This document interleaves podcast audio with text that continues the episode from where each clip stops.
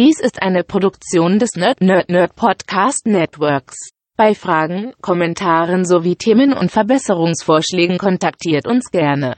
Auf Twitter findet ihr uns unter nnn-podcast. Unsere E-Mail-Adresse lautet nerdnerdnerd.podcast@gmail.com. Ebenso freuen wir uns über eine ehrliche Bewertung bei iTunes und ein Herzchen bei FIT. Erzählt auch euren Freunden und Familien von uns. Vielen Dank.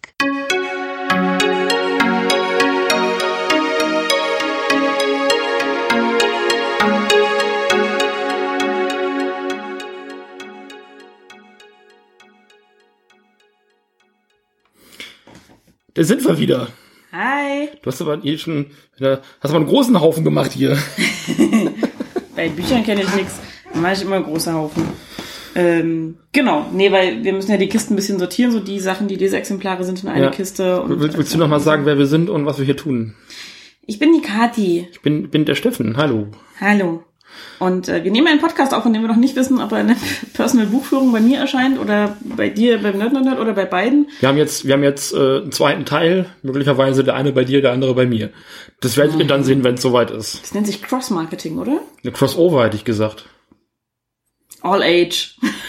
All Wenn Age? wir bei Büchern sind, All Age ist doch diese Kategorie, die alle immer haben wollen. Ein All Age Titel ist einer, den du quasi jedem Alter verkaufen kannst. Ja, das, das, das, das, der Begriff ist mir bekannt, so. aber der passt auf das jetzt gar nicht. Doch, ich finde, das können alle hören. Das können alle hören. Das sollten Ähm, nicht alle hören. Das, das, also wer hier mit, äh, das, das ist jedem selbst überlassen. Das, das kann ich jetzt hier nicht. Ähm, Weiterhören auf eigenes Risiko. immer, immer. Ich habe schon Nee. eine Flasche Radler-Intus. Und, und äh, All Ages ist witzigerweise, das hat ähm, JP Foskett neulich mal in einem ähm, Interview gesagt, ähm, großartiger Comiczeichner, unter anderem ein bisschen was für Marvel gemacht, äh, hat seine eigene Figur. Äh, Body Troll ähm, hat My Little Pony gemacht, unter anderem auch für die Fraggles gezeichnet. Ähm, der hat neulich gesagt in einem Interview, dass All Ages immer damit missverstanden wird, dass man Kindercomics macht. Also oft sagt man eben zu einem Kindercomic All Ages, was einfach nur bedeuten soll, dass das also für Kinder auch geeignet sind, weil, wie wir alle wissen, Kids don't read Comic Books. Das ist das große Problem, dass einfach die Comic-Zielgruppe nicht nachwächst und das sollen eben diese All Ages Comics zum Teil nachholen. Und Jeffrey Foskett hat damals gesagt, ich paraphrasiere, weil ich es wörtlich nicht mehr draufkriege, es wird einfach missverstanden, dass man eben nichts macht für ein breites äh, Zielpublikum, sondern wirklich nur für Kinder. Und wenn man sich die Comics von JP Foskett anguckt, also gerade Bodhi Troll, dann sind da auch Elemente drin für ältere Lesende, weswegen ich Bodhi Troll hart abfeier. Ja. So, äh, das ist All Ages, das zur Erklärung. Wird auch bei, bei Büchern gerne falsch verwendet, ähm, weil äh, Titel als All-Ager gelten, wo ich sage, bevor jemand 14 ist, sollte das Ding nicht in die Hand nehmen. Ja. Ähm, und die Zielgruppen gehen aber halt los, letzten Endes bei den Pappbüchern so, ne, könnte man sagen. Also ein richtig All-Age-Titel ist zum Beispiel, weißt du eigentlich, wie lieb ich dich habe. So. Weil das kannst du den Babys geben, wenn sie noch ganz klein sind, den Kindern vorlesen, wenn sie ganz klein sind, genauso freuen sich aber irgendwie, weiß ich nicht. Über das Kackerbuch. Das Kackerbuch. Die Geschichte von dem Maulwurf, der wissen wollte, wer ihm auf den Kopf gemacht hat. Das Kackerbuch. Die Rache des Hans Heinrich. Genau. genau. Ähm, genau, das, das geht zum Beispiel auch ganz gut. Ähm, dieses Weißt du eigentlich, wie lieb ich dich habe, ist aber auch was, was häufig so von, von einem Pärchenteil zum anderen Pärchenteil verschenkt wird zum Beispiel. Ja. Jetzt nicht bei uns, wir haben andere Dinge, die wir uns schenken. Käse zum Überbacken und sowas. Eis, Eis. Kekse. Ah, wir haben uns so lieb. Weißt du eigentlich, wie lieb ich dich hab, Kekse? Kekse. Geht schon gut los hier. Ähm, Genau. genau. Ähm, es wird auch bei Jugendbüchern oft falsch oder bei Büchern falsch verstanden. Meistens sind es keine All-Age-Titel, sondern Crossover-Titel, wo dann einfach verschiedene, also zwei beieinander liegende Altersgruppen oder Zielgruppen. Das nennt man tatsächlich Crossover? Ich glaube. Nicht, ja, du weißt es besser. Ir irgendwas mit Cross im Titel. Cross-Age. Cro- Cross-Age oder, oder irgendwie sowas. Also wo man zwei Zielgruppen anspricht. Also klassischer Fall dafür zum Beispiel waren die Biss-Bücher, ne? Bis zum Morgengrauen. Die Teenie-Mädels genauso wie die Mütter, die es gelesen haben. So. Bis zum Abendbrot. Bis zum Abendbrot. Hast du hier das Zimmer aufgeräumt, dass das man weiß. Nee, genau. Äh, lass uns aber weiter. Lass uns heute über Bücher reden. Lass uns weiter über Bücher reden, genau, da sind wir so schön dabei. Herz der Harpyre, mal geschenkt bekommen, keine Ahnung, nicht reingeguckt. Fantasy hat mich damals irgendwie nicht mehr so, also ich mag Fantasy, aber es ist dieses Romantasy, Urban Fantasy gewesen, was ich dann irgendwann nicht mehr sehen konnte nach bis zum Morgengrauen. Äh, erzähl du mal, ich mach mal ein Licht an, das wird schon dunkel hier geworden. Das ist gut, dann erkenne ich auch die Bücher, über die ich rede, das ist voll die gute Idee. Super, damals, damals der, ähm, War das der Perseus? Ja, äh, Prometheus. Prometheus. Mit dem Feuer. Ja. Perseus war der, der fliegen konnte, ne? Perseus war der mit dem Pegasus, genau, der Genau. Andromeda befreit hat und äh, den Kopf der Medusa abschlug, um das Seeungeheuer damit zu bändigen. Das war Das der ist, das ist dein Handy. das Ich ist schon, mein Handy. schon gewundert, warum da so ein, genau, das nicht so funktioniert wie meins. Nee, So. tut's auch nicht. Ähm, Kiss Me Cookie, witzige Geschichte, so eine Liebesgeschichte für junge Leute. Oh, nicht. Ähm, Sonnentauchter Lied der Seide ist ein Leseexemplar, das kommt in den Verschenkestapel. Das habe ich, glaube ich, sogar gelesen. War ganz spannend. Weibliche Heldin, die mehr darf als nur nach einem Freund Ausschau halten. Fand ich sehr schön. Die Schatten von London, das war richtig geil. Ähm, ich bin ja ein gro also das klingt immer doof, wenn ich das sage, aber ich bin ein großer Jack the Ripper Fan. Natürlich nicht von Jack the Ripper und von den Morden, die er begangen hat, aber von dem Mythos, der sich drum rankt. Also dass man nie rausgefunden hat, wer Jack the Ripper tatsächlich war und wie er das, äh, wie er so verschwinden konnte von den Tatorten und alles. Ja. Ich liebe ja so Kriminalfälle. Es gibt auch ein paar Sherlock Holmes, Jack the Ripper Crossover in Film und Fernsehen, glaube ich. Und die Schatten von London ist tatsächlich auch so ein Ding. Ähm, aus der Sicht einer jungen Frau, die in einem Internat, in Internat Wexford ähm, ankommt und just an dem Tag beginnt diese Mordserie von Jack the Ripper und sie wird so ein bisschen Zeugin dafür davon und kriegt so ein paar Sachen mit und ähm, ist toll gemacht, super spannend geschrieben und ist halt auch nicht so dieses Liebesgeschichten-Ding, sie, weil es halt einfach in England ist, in dem die Mädels nicht losgerannt sind und jedem die Zunge in den Hals gesteckt haben. Ähm, ist schade gewesen für sie, glaube ich. Ähm, für die Bücher ist es ganz gut, weil sie tatsächlich einfach mehr zu tun kriegt, als nur irgendwem die Zunge in den Hals zu stecken, was bei den modernen Liebesgeschichten ein bisschen tragisch ist, dass das die Hauptaufgabe der Mädels ist. Sehr schade sogar. Ähm, genau, kommt mit auf den Verkaufsstapel. Der menschliche Makel von Philip Roth, den habe ich schon mal als Mängelexemplar gekauft. Ähm, nachdem ich den, den Kniff des Ganzen schon kannte, der Geschichte, also es ist ja auch verfilmt worden mit Anthony Hopkins und ich hatte den Film schon gesehen, beziehungsweise Filmreviews. Jetzt habe ich gerade nicht zugehört. Wie ist der Film? Der menschliche Makel mit Nicole Kidman und Anthony Hopkins und Gary Sinise, Gary Sinise. Gary- Sinise, glaube ich. Gary Sinise, wie auch immer Habe ich nicht gesehen, habe ich kaum was von gehört. Ich klingelt irgendwas gerade in der Kombination. Aber jetzt dem. tolle, es ist ein Klassiker. Philip Roth ist, glaube ich, vor kurzem verstorben. Ich weiß es gar nicht. Er hat noch mal irgendwas Kluges gesagt. So einer der großen alten amerikanischen Autoren, so. die so gesellschaftskritische Romane geschrieben haben, so Richtung John Irving und ähnliches. Ähm, bin ja, bin ja, was das angeht, ja Kunstbanause tatsächlich. der ist auch okay. Ähm, ich habe den lange verwechselt mit äh, Josef Roth, weil die schreiben sich genauso. Also, und dem Namen Philipp kann man jetzt nicht entnehmen. Ist das ein deutscher Name oder ein englischer? Ne? Jo Also, Joseph und Philip und und beide Roth oder Roth halt mit Nachnamen. Ähm, Alabama Moon, ist das mit dem Pferd. nee, Wie, nee. wie ist das denn nochmal? Äh, Mississippi? Meinst Miss- du das von Cornelia Funke? Mississippi, ja, das, Dieses äh, Hände weg von Mississippi. genau. Ja. Nicht nee, ist ganz anders. Ähm, was ich schön finde vom CDV-Verlag Ja. mit Winnie der Pooh Ja. im Logo. Ja. Ich hatte damals die erste Ausgabe von Winnie Pooh aus dem CDV-Verlag. Die habe ich leider ja, hin zurückgelassen, verloren, keine Ahnung, als meine Oma umgezogen ist. Ähm, das war ein ganz kleines weißes Buch aus einer Zeit, wo Disney Ja. äh, Winnie, äh, Winnie the Pooh noch nicht irgendwie ähm, akquiriert und assimiliert hatte. Mhm. Also Winnie Pooh ist ja heutzutage derartig eng mit Disney verbunden, ist irgendwie deren größte Figur, hätte ich fast Ja. gesagt.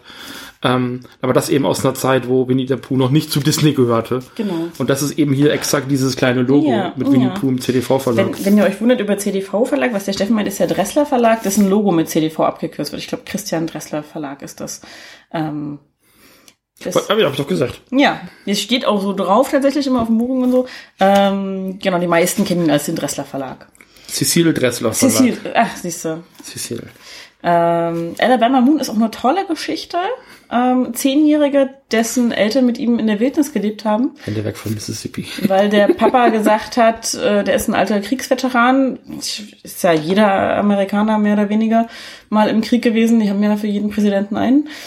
Ähm, und der Papa hat gesagt, ich finde diese Regierung so scheiße, ich will mit denen nichts mehr zu tun haben, ich will ein abgeschiedenes Leben führen. Und als er, als äh, Moon, so heißt er, zehn ist, äh, stirbt aber sein Vater, Mhm. bricht sich ein Bein und die Infektion bringt ihn um und äh, nimmt ihm vorher das Versprechen ab, äh, sich nach Alaska durchzuschlagen, Ja. wo es noch mehr solche sogenannten Outlaws gibt, eben also die unabhängig von der Regierung und den Regeln leben, in der Wildnis sich selbst versorgen. Jetzt ist er aber halt in Alabama. Ich bin nicht gut in Geografie, aber ich weiß, von Alabama nach Alaska ist es ein Stück. Nicht im Alphabet, aber Das, das ist ein bisschen, ja, ja. ist schon ein Stückchen. Ne? Also auf, auf Landkarte mindestens so. Ja, genau. genau. Ähm, und Moon will dieses Versprechen gerne halten, aber er scheitert natürlich direkt irgendwie, als er dieses Waldgebiet, in dem er bisher gelebt hat, verlassen will, ähm, weil der Anwalt, dem dieses, dieser Grund gehört, ihn, ihn aufgreift und er wird dann erstmal in ein Waisenhaus gesteckt und muss sich da irgendwie behaupten und flieht dann auch da. Großartige Szene, weil er das ganze Waisenhaus mitnimmt. Ähm, es ist einer dabei, der kann den, den Ausflugsbus fahren, der ist so 16. Und ähm, Moon schwärmt denen so vor vom Leben in der Wildnis, dass die alle mit ausreißen. Das ist großartig. Sie entführen diesen Bus und die ganzen Dinge. Letzten Endes sind sie aber nur zu dritt, die dann wirklich in die Wildnis gehen. Die anderen warten beim Bus äh, wieder eingesammelt und abgeholt zu werden und so. Ähm, sehr, sehr tolle Geschichte, hat mir wahnsinnig gut gefallen. Ähm, jetzt mal von den Unwahrscheinlichkeiten abgesehen, eine realistische Geschichte, also keine Fantasy-Elemente drin. Tolles Abenteuer. Richtig gut. Ist echt schön. Und hat ein tolles Cover bekommen, finde ich auch. Also sehr gut passend zum Buch mit so einem Schweizer Taschenmesser drauf. So und reingeschnitzt in so einen Stamm. Catchy, genau, so Ja. reingeschnitzt, die Buchstaben, der Titel. Zwille. Ja. Ich bin, ich bin gehört zu den Kindern, ich hatte so eine, als Kind so eine Fischzwille, so eine Angelzwille, wo man dann so das äh, Köderfutter dann mit ins, äh, ins Wasser schleudert. Mhm. Sowas haben wir uns dann damals für kleines Geld dann äh, einfach nur so zum Rumschießen im Garten mit ein paar Kastanien geholt. Und ich gehöre zu den Kindern, die es geschafft haben, nicht das Gummi loszulassen, sondern das andere und dann hat man das andere im Gesicht. Das sagst war- immer, ich wäre tollpatschig. Das hat ja damit auch nichts, ändert ja auch nichts daran. Nee, das ist, ja, richtig, das ist ähm, richtig. Darf ich genau. dir das wiedergeben? Ja, das darfst du mir wiedergeben. Das kommt in die Verkaufsliste. Hoffentlich kommt es zu guten Händen. Das ist ein sehr schönes. Ähm, Das weiß man ja immer nicht, aber Bücherfans sind ja in der Regel dann Ja. auch sehr sorgfältig. ja, ja. Ich bin da auch letzten Endes schmerzfrei. Ich habe mich jetzt innerlich von den Büchern auch schon verabschiedet und wenn da jemand hingeht und Papierkunst draus machen will, dann soll er das machen. Ähm, Glenkill. Hast du das auch? Ein Schlafschemie, keine Ahnung, nein. Guck mal rein. Guck mal vorne rein. Machen wir solche rein? Für Kati, Ja. Leonie, Swan. Swan. Okay, du Und kennst also Othello reingemalt. Wir haben einen Büchertisch mit ihr gemacht mal. Ähm, Othello ist eins der Schafe, die eine Rolle spielen in diesem. Schafskrimi. das tun wir natürlich dann auch nicht weg. Genau, das bleibt. Ich weiß gar nicht, das in der Kiste gelandet ist. Weil ich glaube, zum Verschenken hätte ich gesagt, so als Preis hätte ich es schön gefunden, aber hier verkaufen will ich es nicht. Äh, Du kannst ja gleich dann, wenn dir das hier so viel bedeutet, auch drüber. Hast du über das schon gesprochen? Nee. Nee, genau, Lille sagen, äh, von Nina Blajon. Der Name lässt es nicht vermuten, aber es ist eine deutsche Autorin, die in der Nähe von Stuttgart wohnt tatsächlich. Mit der hatten wir auch schon Lesungen ähm, von der Buchhandlung aus, in der ich gearbeitet habe. Ja, wir haben im Grunde genommen in der gleichen Stadt gewohnt, wo Panini ist, wo auch die äh, Liga Deutscher Helden-Comics herkommen. Also äh, Stuttgart ist äh, auch comic-technisch keine, Ja. Keine unbedarfte Stadt und äh, hat es ja nicht geschafft, mit der Szene da so ein bisschen anzuknüpfen ist in kurzen ein, Zeit. gut, also es sind auch ein paar Verlagshäuser da und so. Es ist schon keine unbedeutende Ja, Panini, ja, wie Stadt, gesagt, auch, genau. Ja, Äh, red, man mal, über Glenkill, Glenkill. das so viel bedeutet. Äh, Glenkill ist tatsächlich ähm, eins der ersten Tierkrimis, die erschienen sind, wenn nicht sogar das erste Tierkrimi-Buch. Ähm, irgendwie gab es ja nachher dann alle Tiere, die ermittelt haben. Schweine, Katzen, Hunde, Gänse, ist, ist, das, ist das vor irgendwas. Felidae? Nee, Fe- Felidae ist tatsächlich eher gewesen, Hm. aber den kann man ja nicht mehr lesen. Nee, Nee. Felidae ist aus. das ist leider, leider dann durch den, den Kollegen da so ein bisschen dann ja, auch den, verbrannte Erde. Den, auch den äh, Film kann ich leider nicht mehr gucken, obwohl Klaus-Maria Brandauer da spricht und ich liebe Klaus-Maria Brandauer. Und Helge Schneider. An den kann ich mich lustigerweise nicht erinnern. Ja, der ist auch mit dabei. Helge Schneider ist auch eine Felidae. Mag sein, dass ich den in der Zeit gesehen habe, als ich äh, Brandauer irgendwie. Ja. Naja, egal. Der Film ist, der Film ist, ähm, also ich als äh, Animationsfilmexperte, so möchte ich mich schon bezeichnen, Ja. was ich, äh, also eine, eine Auszeichnung, die ich mir selber geben würde, weil ich als Kind und auch heute noch exzessiv äh, Zeichentrickserien und Filme gucke. Sprich, ich bin, kenne mich einfach Ja. aus. Der Film ist einfach ein fucking Meisterwerk. Also äh, von der Animation her, so wie es ähm, auch dargestellt ist, das ist einfach kein Kinderfilm. Nee. Und aus der Zeit, wo der Film kommt, ist das eine absolute Novität gewesen, äh, so, so eine Art Trickfilm auch dann auch tatsächlich finanziert und produziert zu bekommen, gerade einen deutschen Film. Ist halt ärgerlich, dass der Typ dahinter steht. Ne? Mhm. Ja. Also der, der sich da so komplett. Genau, Archiv Pirinci ist einfach nicht mehr tragbar. Nee. In keiner Form. Also der hat sich richtig derartig ins Ausgeschossen. Ja. Ähm, nun ja. Glenkill. Zurück zu Glenkill, genau. Das war, naja, das war die zweite Welle tatsächlich. Also Mhm. Akif Pirinci mit äh, Felidae hat nicht wirklich Nachfolger nach sich gezogen, zumindest keine, die bekannt geworden sind. Ähm, in meinen Augen. Leonie Swan hat viele Nachahmer gefunden. Es kam dann nach dem Schafskrimi, das Schweinekrimi und Enten und Gänse. Hast du nicht gesehen? Haben alle Tiere mal ermittelt? Ich glaube Regenwürmer nicht, aber wer weiß. Ähm, es gibt, geht um eine Herde Schafe, die. Ähm, ich ich habe gerade im Kopf so Regenwurm-Krimi. Sehr dunkel Schreib und ihn. es ist sehr dunkel und und äh, matschig und ähm, genau. Das, das, das der der Kniff an der Geschichte ist, dass der halt ermitteln muss, aber jedes Mal, wenn es regnet, muss er nach oben. genau, sehr gut, sehr gut. Er muss im Untergrund ermitteln.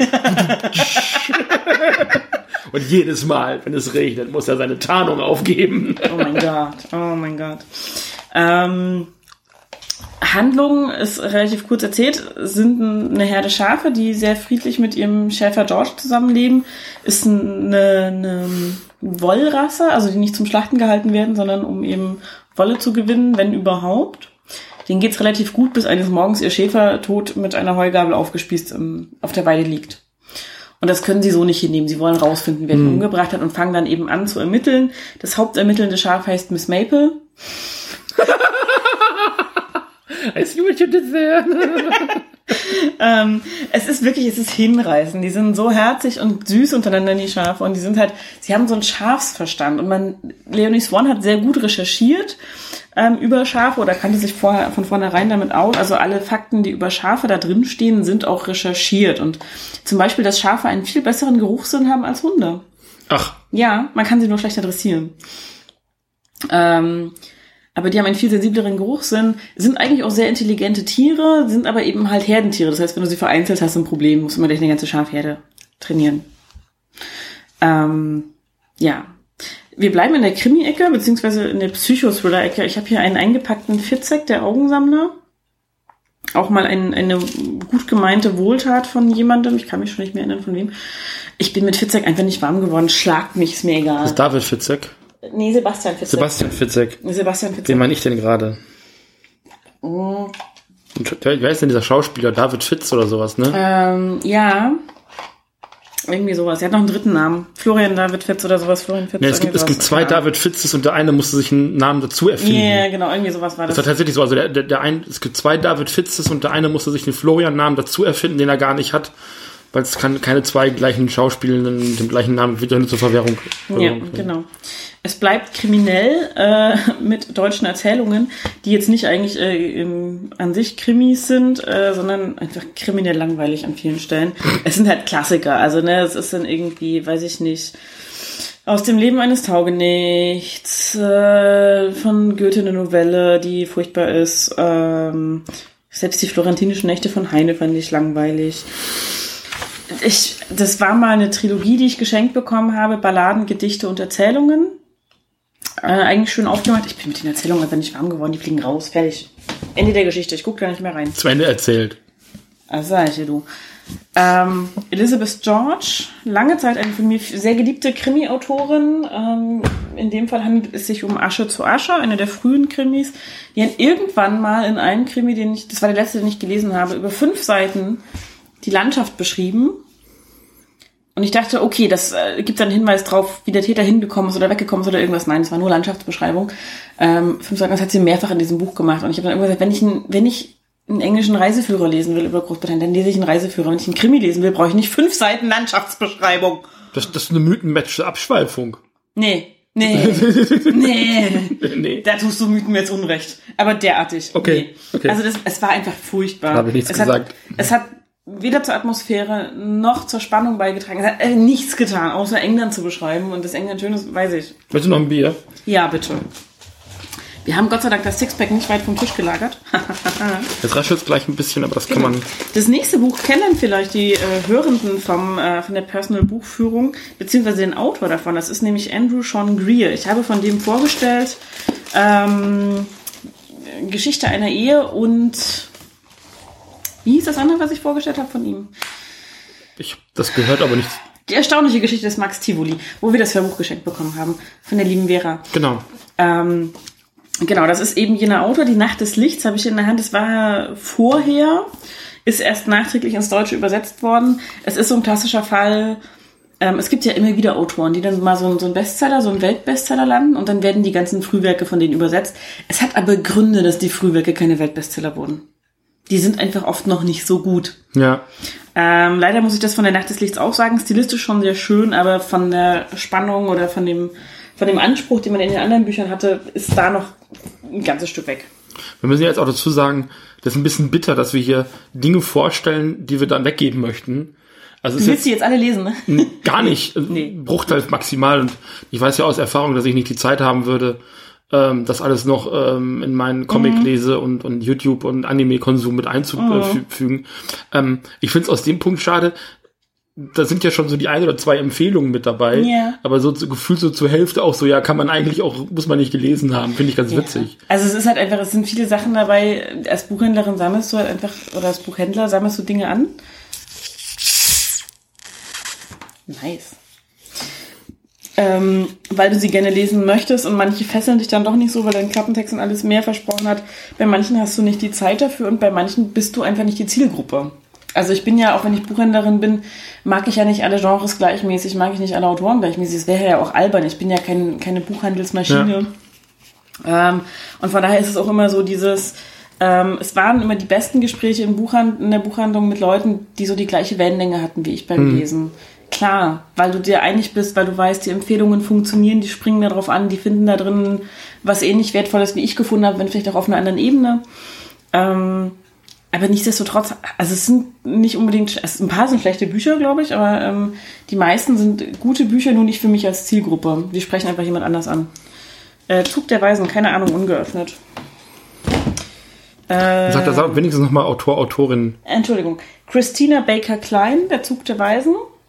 Ähm, weiß ich nicht. Ich habe es, glaube ich, ähm, äh, bekommen, weil ich so also so eine Geschichte, mit der man mich immer zum Heulen bringen kann, ist die von dem ähm, tschechischen Kinderarzt ähm, Korczak hieß der, glaube ich, ähm, der seine Waisenkinder mit ins KZ begleitet, mit in die Gaskammer begleitet hat und ihnen die ganze Zeit quasi ähm, vorgemacht hat, dass alles in Ordnung wäre, damit die keine Angst haben und keine Panik haben. Hat, also er hätte gehen können, das haben die SS-Leute ihm damals angeboten.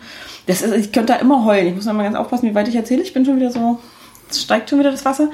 Und ich glaube, ich habe das damals, das Buch bekommen, weil das jemand wusste, dass ich die Geschichte mag, weil er so ein bisschen in die Richtung schießt. So diese, diese Geschichte von dem Anton, Anton Korczak, hieß der so? Es tut mir immer so leid, dass ich den Namen vergesse. Ich bin so schlecht mit Namen manchmal. Sagt dir das was, die Geschichte? Ähm, Ich glaube, der Anerzähler hat auch schon mal drüber gesprochen. Aber ich der Anerzähler hat über, den Briten erzählt, der die gerettet Ja, hat. Das war, das, war die andere Geschichte. Das war die andere Geschichte. Da, ich- oh, da habe ich Rotz und Wasser geheult. ja. Lieber Dirk, das heißt, oh, Ich, ich, hab, ich war, Gott sei Dank, ich kannte das, ich kannte die Geschichte, äh, die der nicht. Dirk in dem Anerzähler äh, erzählt hat.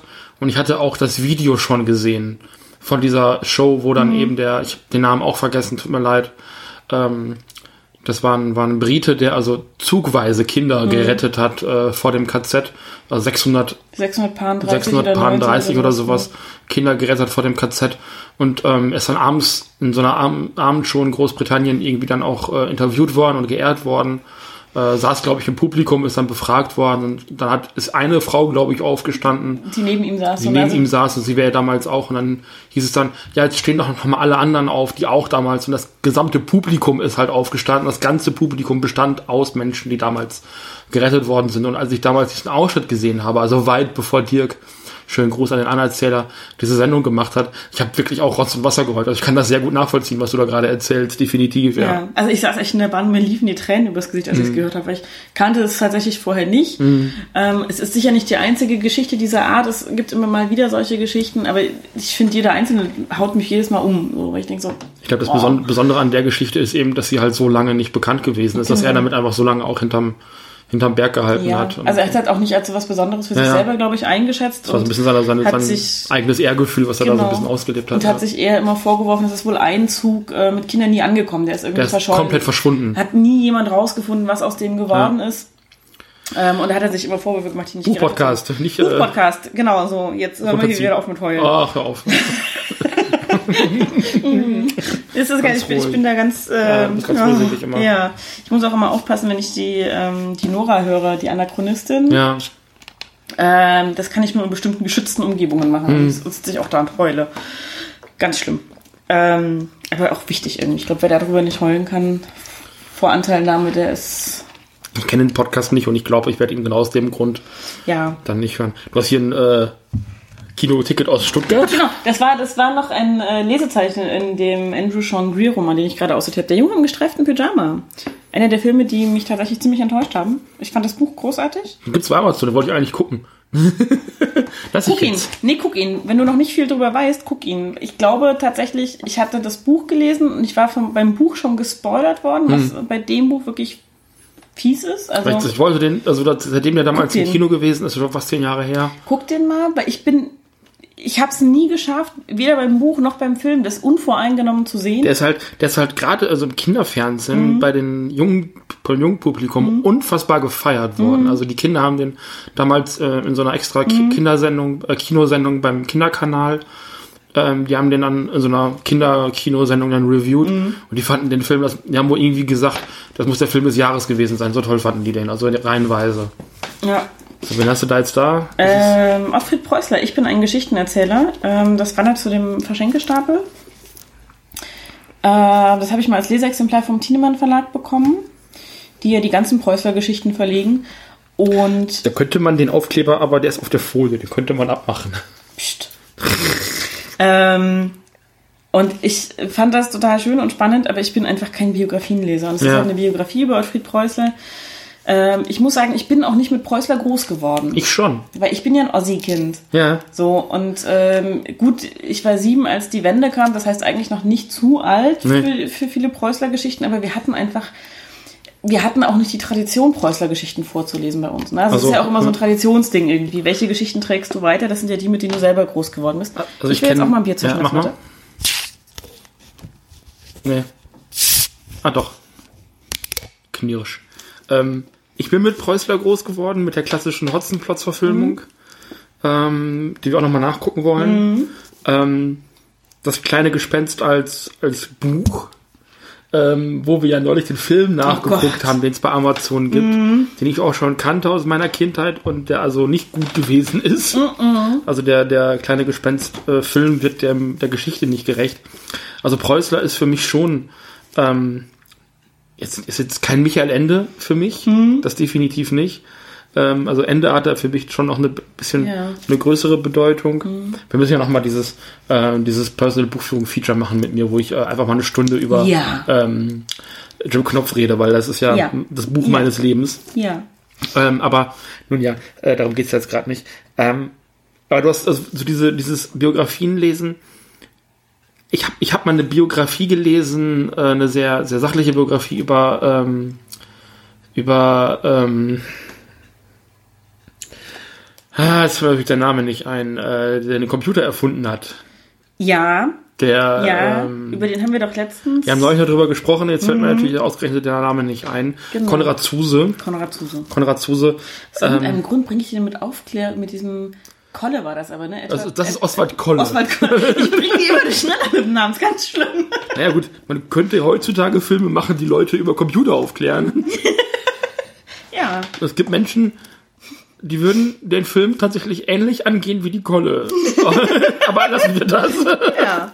ähm, nee, ähm, ich finde das interessant, aber das, bei, bei Zuse war das tatsächlich eher so, na, wie, wie ist der auf die Idee gekommen? Technische Mhm. Aufzeichnungen, das war in dem Buch alles drin und einfach nur erzählen. Ähm, ist es autobiografisch oder? Nee, es ist eine Begegnung mit Alfred Preußer, Äh, genau. gerade. Ja, nee, das finde ich dann auch immer schwierig, weil dann ist es, es ist nenne ich so ein bisschen dieses Stan Lee-Phänomen. Mhm. Du redest mit den Leuten und die erinnern sich an ihr Leben. Und es ist keine Chronik, sondern eher so ein, ja Anekdoten. eine Anekdoten so ein bisschen. Und das ist so dieses Stan Lee-Phänomen. Also Stan Lee hat den großen Vorteil, dass jetzt, nachdem leider auch Steve Ditko verstorben ist, wirklich niemand mehr aus der Zeit am Leben ist, wo Stan Lee aktiv gewesen ist. Das heißt, es ist auch niemand mehr da, der ihm widersprechen kann bei seinen wirren Geschichten. Und er ist ja im Grunde genommen irgendwie so, seit dem Tod von Jack Kirby ist Stan Lee dabei, seine, seine eigene Comic-Geschichte immer wieder neu zu erfinden. Und äh, deswegen finde ich Stan Lee als Figur auch so unfassbar schwierig. Ja. Abgesehen davon, dass er langsam ein grabbelter Opa wird, aber das ja, ist ein ganz anderes richtig. Thema. Da, das ist ein anderes Thema. Ja. Ähm, genau. Ja, äh, aber wir machen mal dieses Ende oder, oder äh, Jim Knopf Special auf jeden Fall, weil Ja, Michael ich- Ende ist ja auch einer meiner Helden. Ich würde ich würd, äh, also tatsächlich gerne über meine drei Lieblingsbücher meiner Sendung reden. Latte Igel, Hm. äh, Jim Knopf, äh, Robbie Tobby. Und es gibt bestimmt noch eins, was ich ähm, auch rauf und runter gelesen habe. Also wegen meiner auch gerne zwei, drei Ja. Bücher in einer Sendung. Muss ja nicht lange sein, aber du irgendwann bist mal. eigentlich so ein Tienemann-Kind, ne? Ich habe damals, ich bin halt damals versorgt worden von Ja. den Büchern. Ich kann, ich kann äh, die Bücher mir nie selber geholt. Das kann aber auch einfach daran liegen, dass Tienemann so ein bisschen so ein Abo auf diese Art Mhm. von Geschichten hatte. Also Hatten so, na klar, die hatten die Autoren unter Vertrag. Ja. Die haben die entdeckt äh, tatsächlich. Also ähm, Preußler ist ja Preußler oder Ende oder beide sogar sind ja die wenigen Phänomene Ja. unverlangt eingesandter Manuskripte, die zum Bestseller wurden Ja. und auch zum Longseller.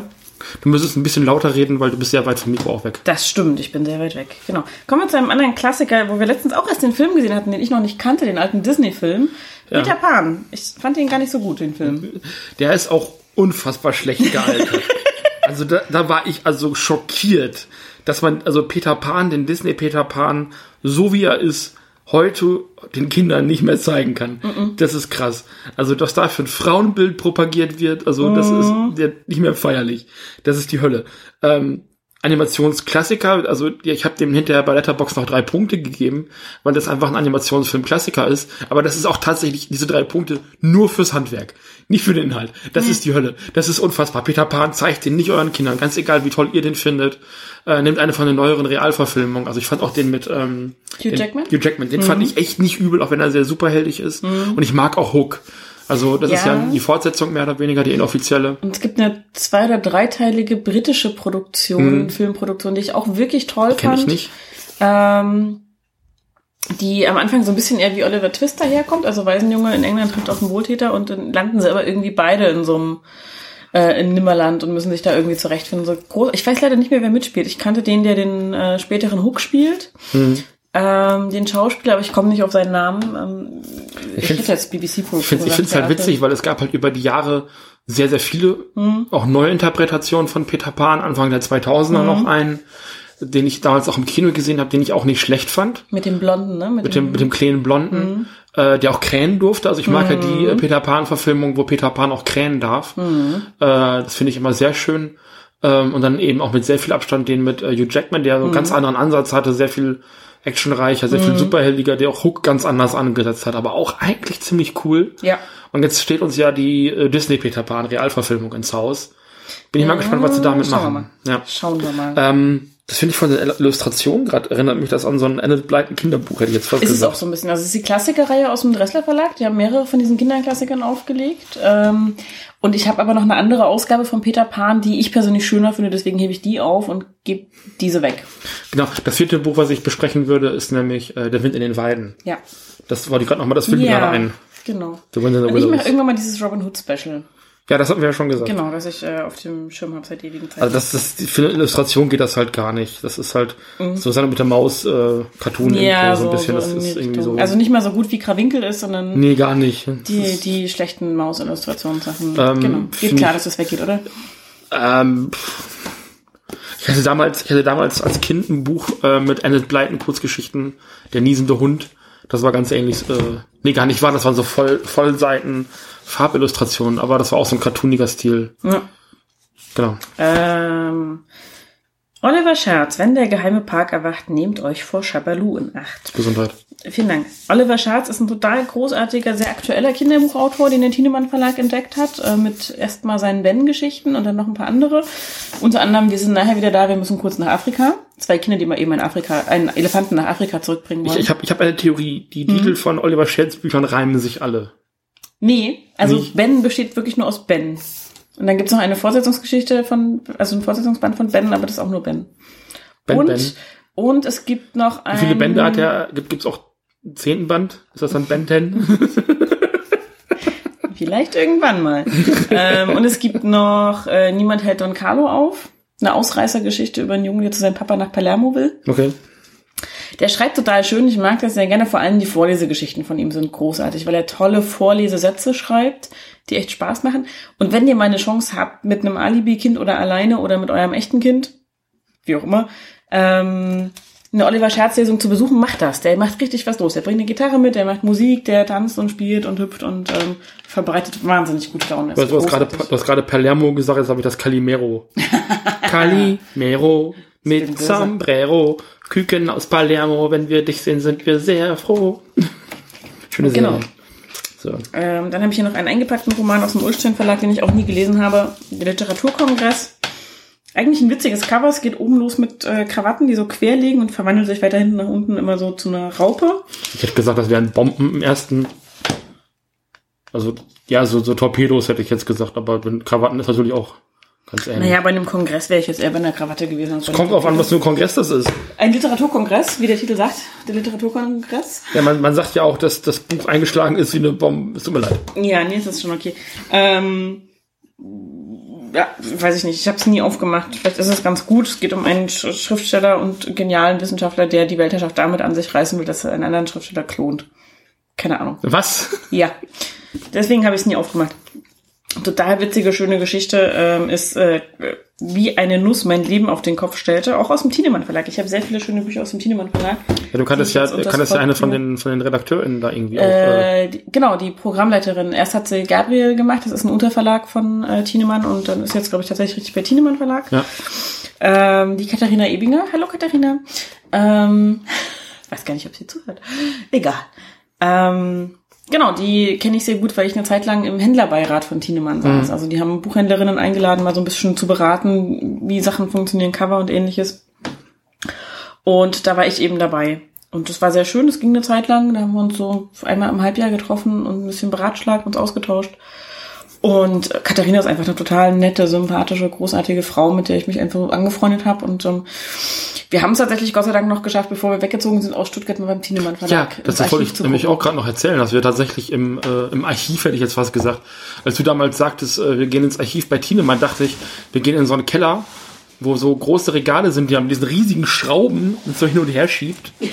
Also habe ich mir das tatsächlich vorgestellt. Und dann sind wir da halt einfach nur in den Redaktionsräumen, in den Fluren, dann in, durch, durch so Glasschränke durch, äh, durchgewurstelt. Und ich habe mir halt von den alten Kindergeschichten, also von Latte Igel, von Robbie Tobby und das Flievertüt, von äh, Jim Knopf, und noch so ein paar anderen Sachen, die da auch noch so rumstanden. Dann ganz alte Ausgaben angeguckt, zum Teil internationale Ausgaben. Also so, so eine japanische Ausgabe von Jim Knopf mal in der Hand zu haben, war echt Hammer. Und ähm, auch mal die Ausgabe von Latte Eagle da noch mal stehen zu sehen, die ich habe. Weil Latte Eagle sieht ja heute komplett anders aus. Das ist ja ein Phänomen.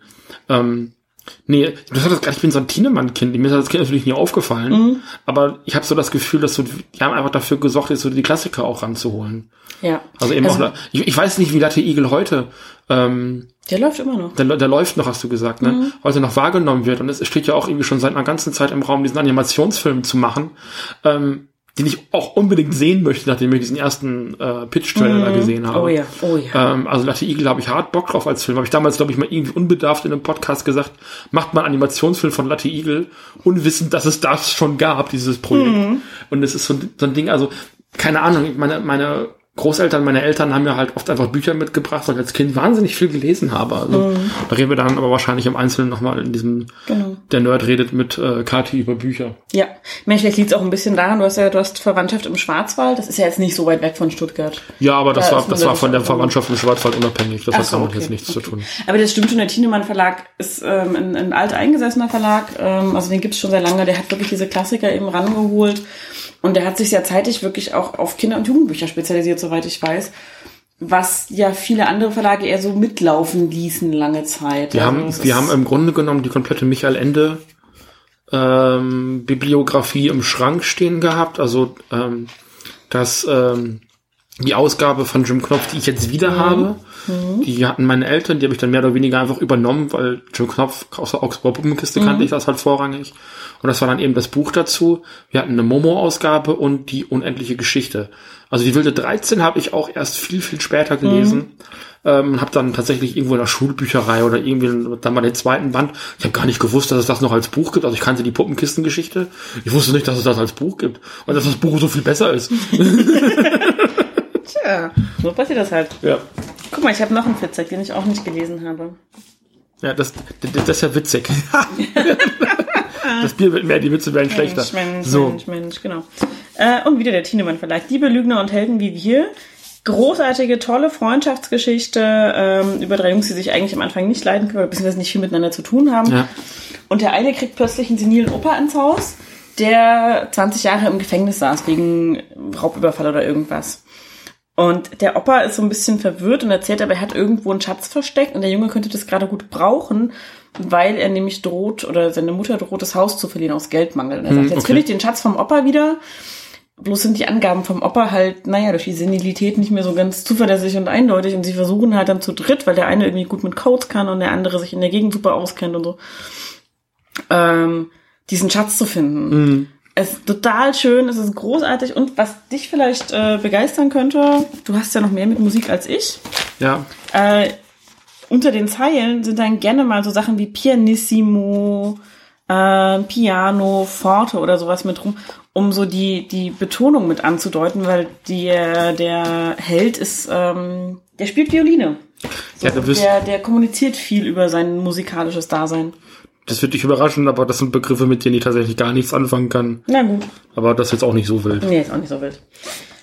Eines meiner liebsten Fantasy-Bücher, ähm, längst vergriffen, gab es mal in der schwarz-weißen und in der weiß-schwarzen Ausgabe. Ich habe die weiße mit schwarz drauf. Das ist wie bei den Zebras. Haha. nee, das war wirklich andersfarbig. Ähm, Susanna Clark, Jonathan Strange und Mr. Norrell. Ähm, fetter Wälzer. Klassische britische Feenmythologie, also so diese fiesen Viecher, die die Kinder aus den Wiegen klauen und bösartig sind.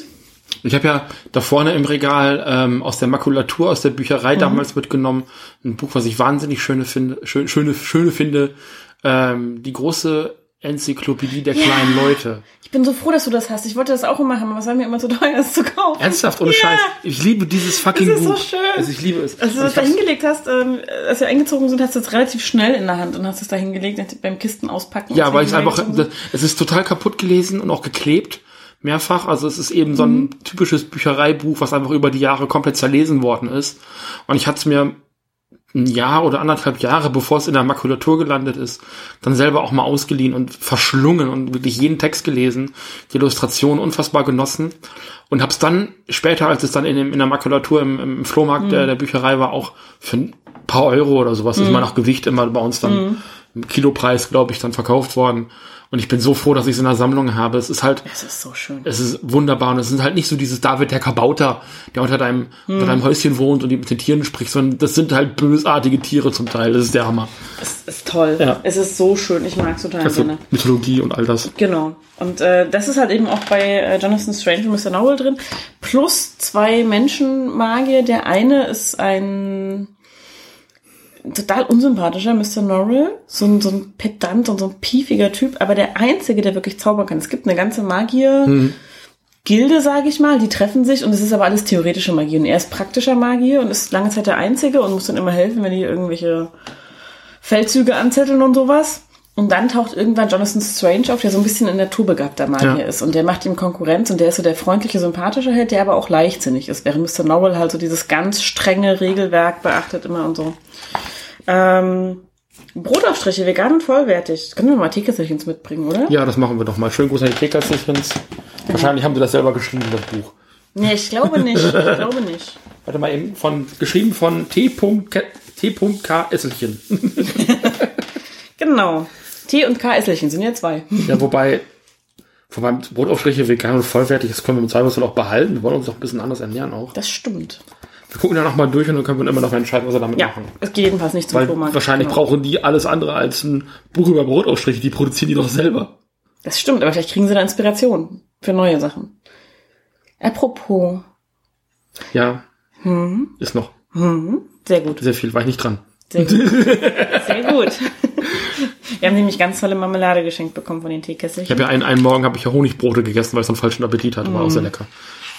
Äh, ein total schräger Vampirroman. Jones Pfad der Ewige. Wenn ich dich mal kurz eben unterbrechen Ja. darf, würdest du sagen, dass Honig vegan ist?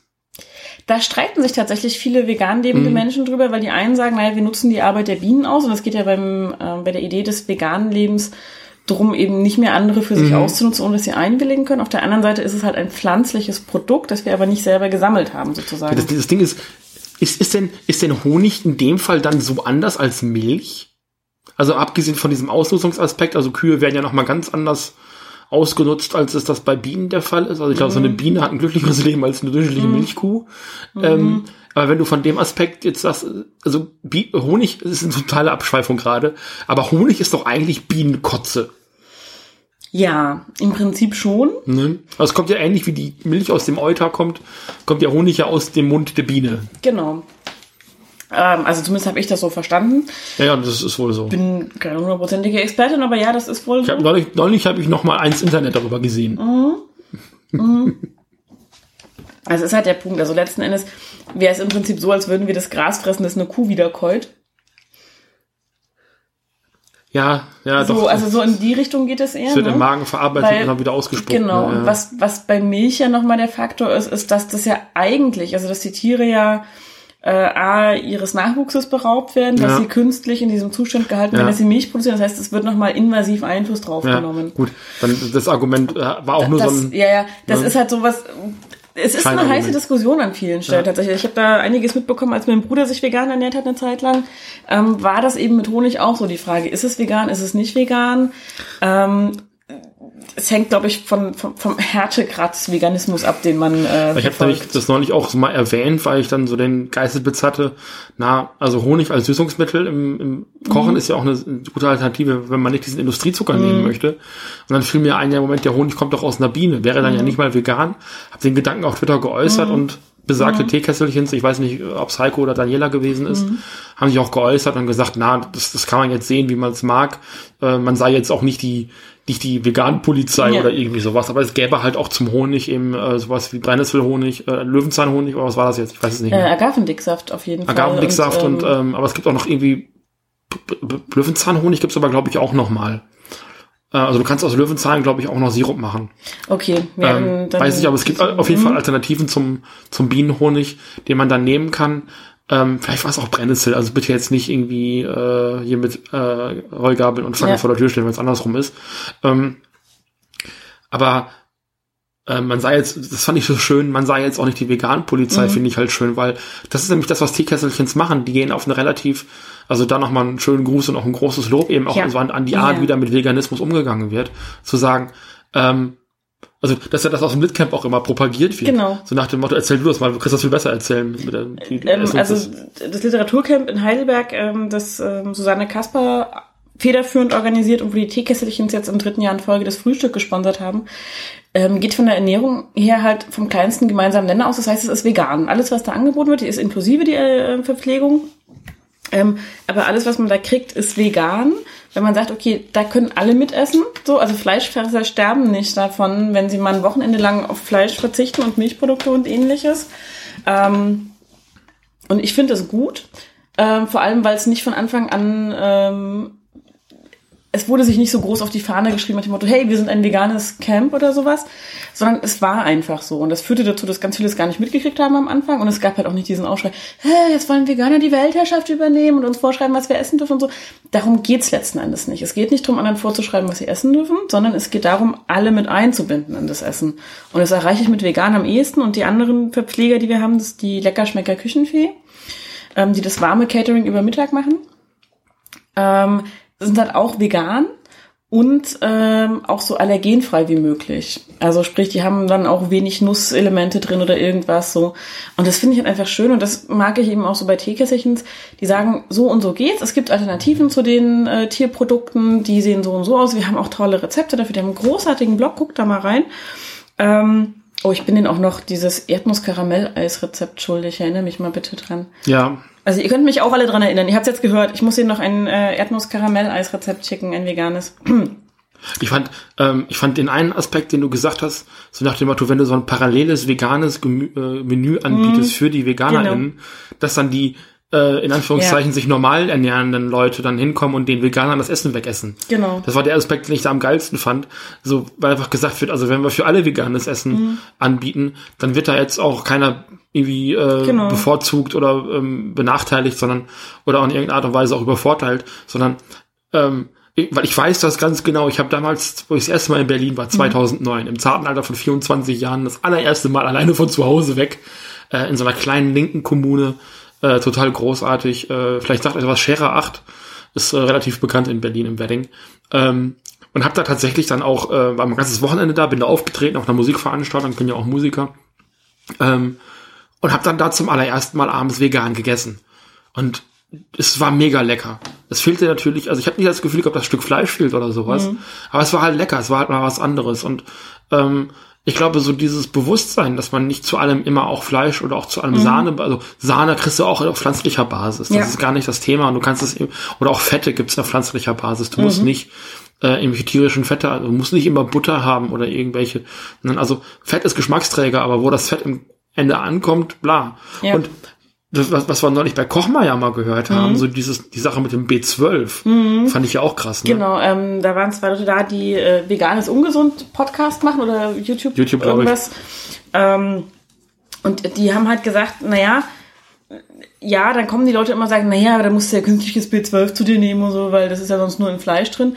Ja, aber so wie die Tiere mittlerweile gezüchtet werden für die Fleischproduktion, muss man ja schon sagen, ähm, kriegen die halt das künstliche B12 auch zusätzlich über die Nahrung oder ähnliches zugeführt. Mhm. Das heißt, wenn ich sowieso künstliches B12 kriege, ist es so, es ist so oder so der Fall, es ist künstliches B12 dabei, aber dann kann ich es auch direkt essen, ohne dass es einmal durch die Kuh ja. gewandert ist. Und das finde ich ein schlagendes Argument, muss ich das sagen. War, das war ein absolutes Killer-Argument ja. nach dem Motto, weil ich habe oft auch Diskussionen mit äh, VeganerInnen geführt, die mir gesagt haben, ich kann mich ganz normal ernähren und ich weiß aus Kontakt mit also direkten Kontakt mit, mit VeganerInnen, die können ohne Zusatz ähm, Nahrungsergänzungsmittel im mhm. Grunde genommen keinen gesunden Lebensstil. Mhm. Die müssen einfach Dinge zuführen. Ja. Das, das bleibt nicht aus.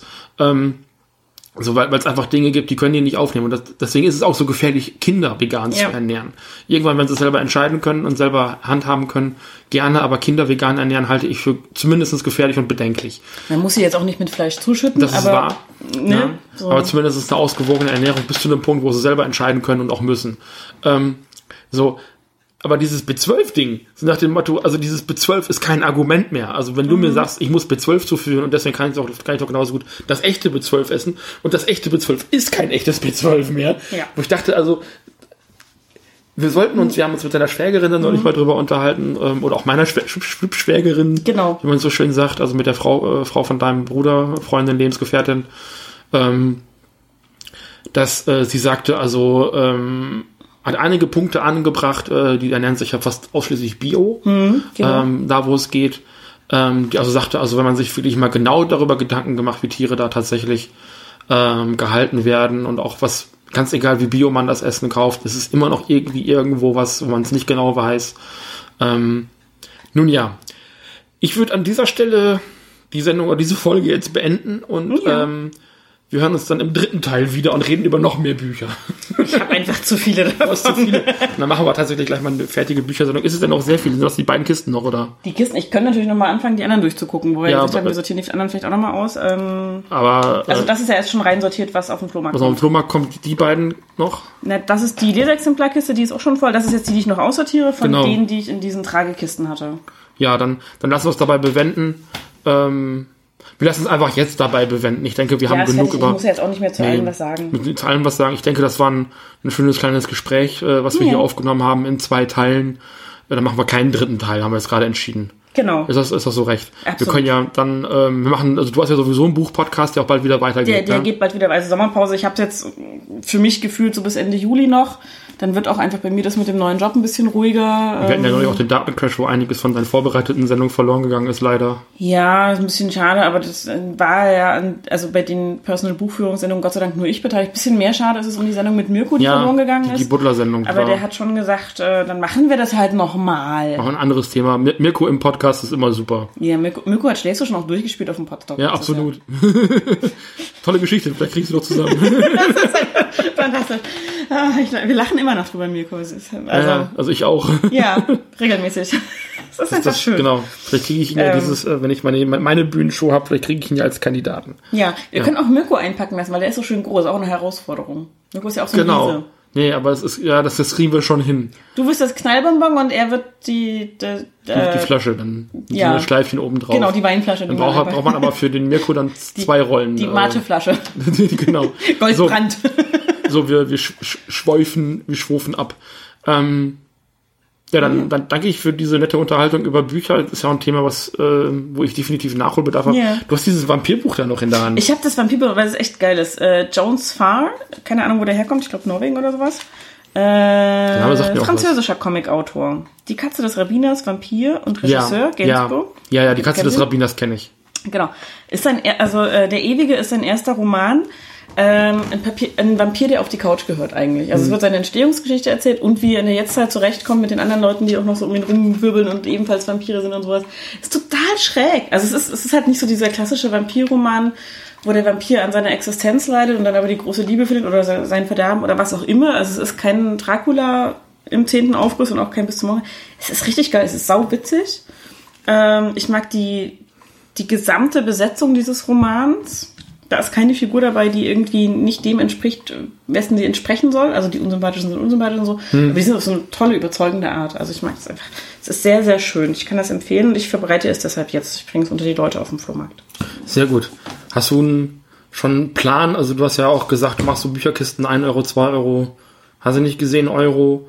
Ähm, Ja, ich mache das, glaube ich, also Taschenbücher 1 Euro, gebundene 2 bis 3, je nach Dicke. Ähm, und Aktualität vielleicht auch. Und Aktualität vielleicht auch.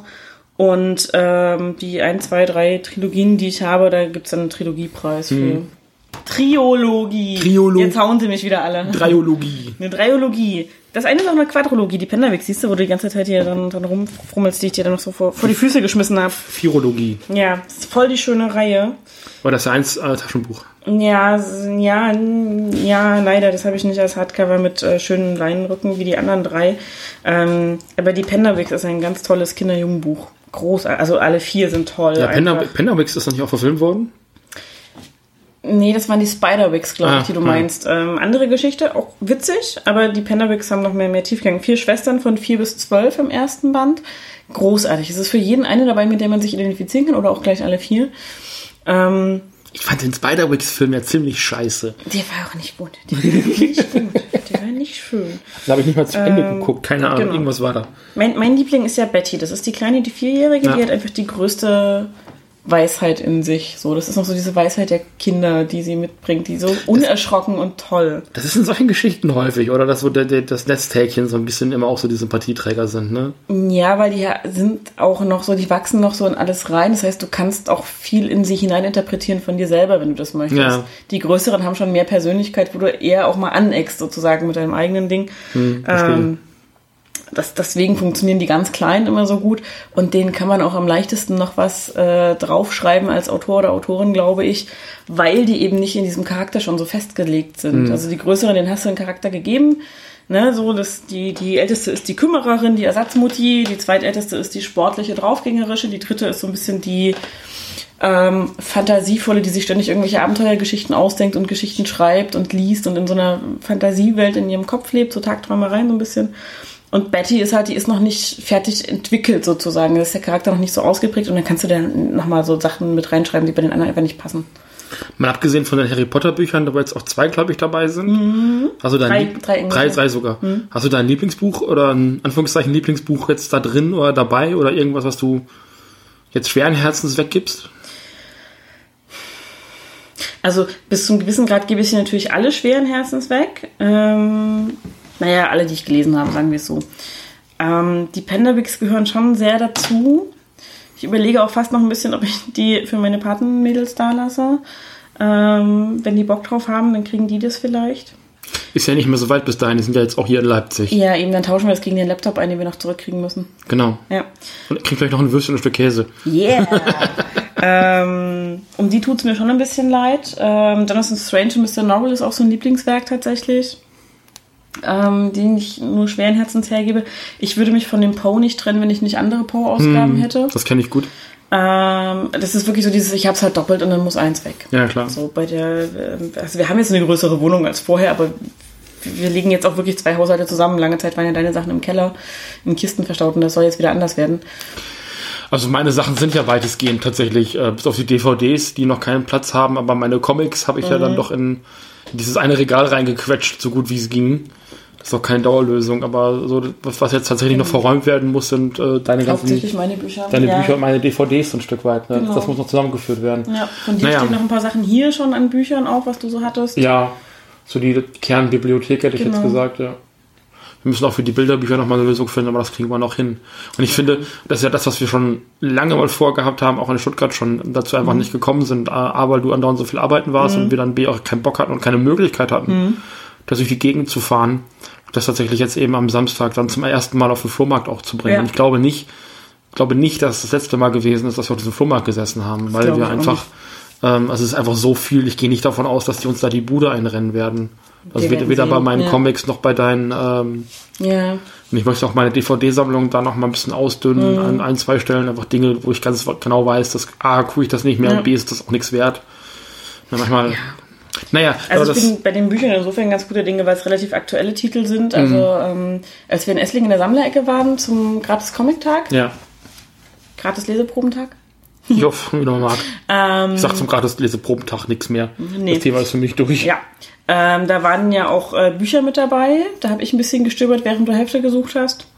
Ähm, und das waren halt wirklich alte Sachen, also so richtig alt, ne? So Ja. ganz alt. Und ähm, keine Ahnung, ich glaube, manchmal sind so diese aktuelleren Titel dann doch noch ein bisschen mehr gefragt, einfach weil die Leute sagen, ja. Wir werden es sehen. Ich bin gespannt. Ich bin, ich bin höchst gespannt, dass mein erster Flohmarkt ja nicht ist, wo ich selber sitze Ja. und wo ich gar nicht äh, Kunde bin. Entschuldigung, das meldet sich wieder gerade das Bier. So, das Bier meldet sich, das heißt, äh, der Podcast ist zu Ende. Ich würde jetzt abmoderieren. Einfach mal frech. Mach, mach das mal. Mach Ja. das mal. Auf Wiedersehen. Tschüss. Tschüss.